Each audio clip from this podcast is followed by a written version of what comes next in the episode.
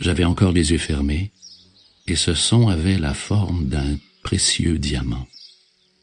Oui, si un diamant pouvait émettre un son, c'est ce à quoi il ressemblerait.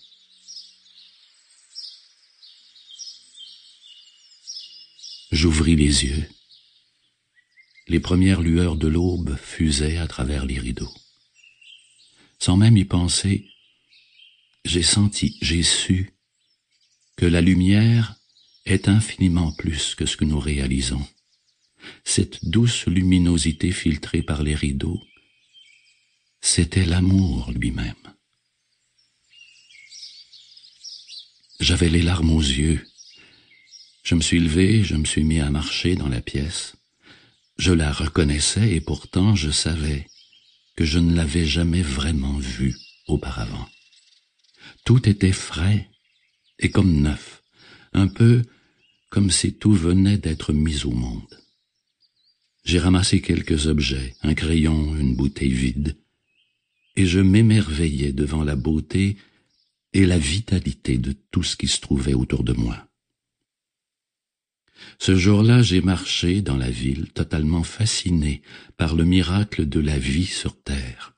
C'était comme si je venais de venir au monde. Pendant les cinq mois qui ont suivi, j'ai vécu dans une grande béatitude et une paix profonde. Ensuite, l'intensité a diminué, ou j'avais l'impression peut-être que cet état m'était devenu naturel. Je pouvais encore fonctionner dans le monde même si je réalisais que rien de ce que je faisais n'aurait pu ajouter quoi que ce soit à ce que j'avais déjà.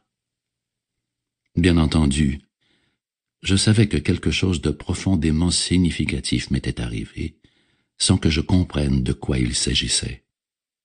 Ce n'est que plusieurs années plus tard, après avoir lu des textes sur la spiritualité et passé du temps avec des maîtres spirituels, que j'ai compris qu'il m'était arrivé à moi tout ce que le monde cherchait.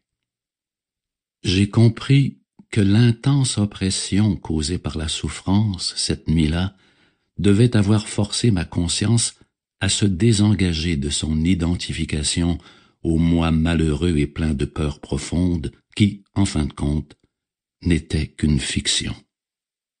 Ce désengagement avait dû être si total que ce faux moi souffrant s'effondra immédiatement, comme un ballon qui se dégonfle quand on enlève le bouchon.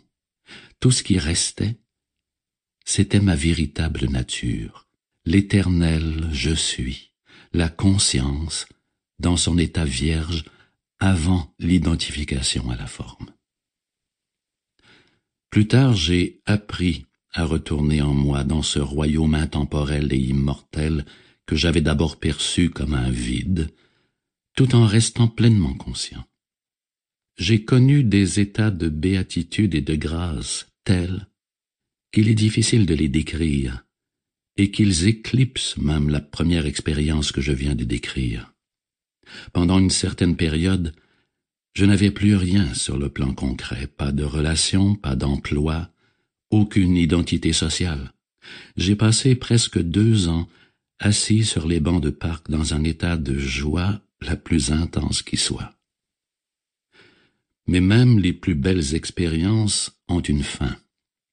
Il y a peut-être quelque chose de plus important que cette expérience.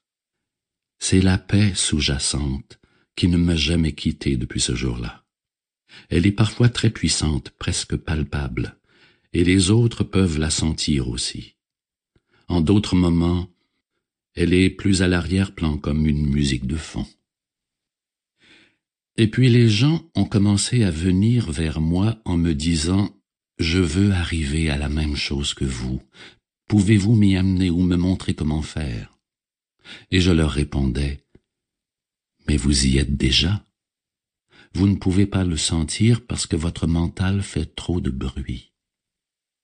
C'est cette réponse qui s'est élaborée et qui est devenue plus tard l'œuvre que vous écoutez. Et tout d'un coup, je me suis retrouvé de nouveau avec une identité, j'étais devenu un enseignant spirituel. Pardonnez l'interruption. Vous pouvez continuer à écouter le livre audio complet gratuitement, le lien dans la description.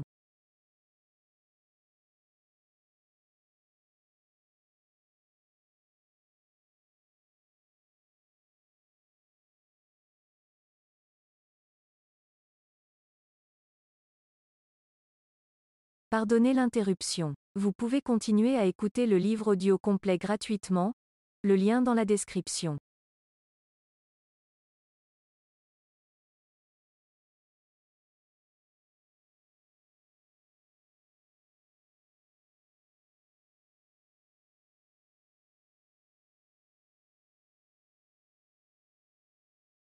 Pardonnez l'interruption. Vous pouvez continuer à écouter le livre audio complet gratuitement, le lien dans la description.